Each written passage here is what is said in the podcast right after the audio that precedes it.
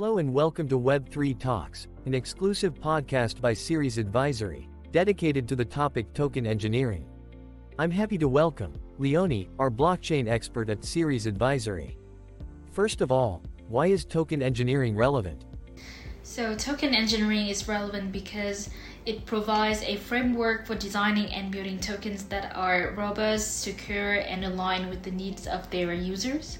By applying engineering principles to token design, I believe that developers can create tokens that are more functional, useful, and valuable, which in turn can lead to greater adoption and growth of the underlying project. How can token engineering solve the maturity problem of the crypto space?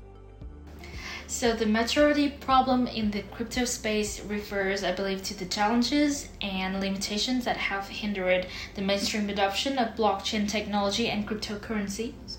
So these challenges include uh, issues such as scalability, security, usability, and uh, regulatory compliance. So if we uh, go deeper into the detail, for this scalability so token engineering can help i believe design token ecosystems that can scale to handle large volumes of transactions without compromising any uh, you know uh, on security or efficiency uh, so the second thing is security. So I believe that token engineering can help uh, design token ecosystems that are more resilient to attacks and um, can ensure the security and integrity of the network. The third thing is uh, usability. So by leveraging mechanisms such as wallets, uh, payment gateways, and user interfaces, token engineering can create user-friendly token ecosystems that can drive the mainstream adoption of cryptocurrencies. The last point is uh, regulatory compliance. Um, token engineering can help design token ecosystems that are compliant with existing regulations and can enable the seamless integration of traditional finance and blockchain technology. Can you suggest a few key factors to know if your project needs a token? So I believe there are several factors to consider when deciding whether or not your project needs a token.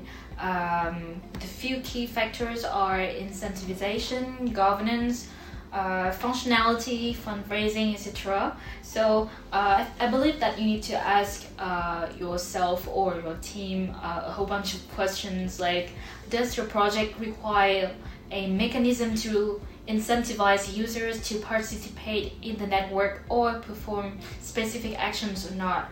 Does your project need to enable decentralized decision making and community governance or not?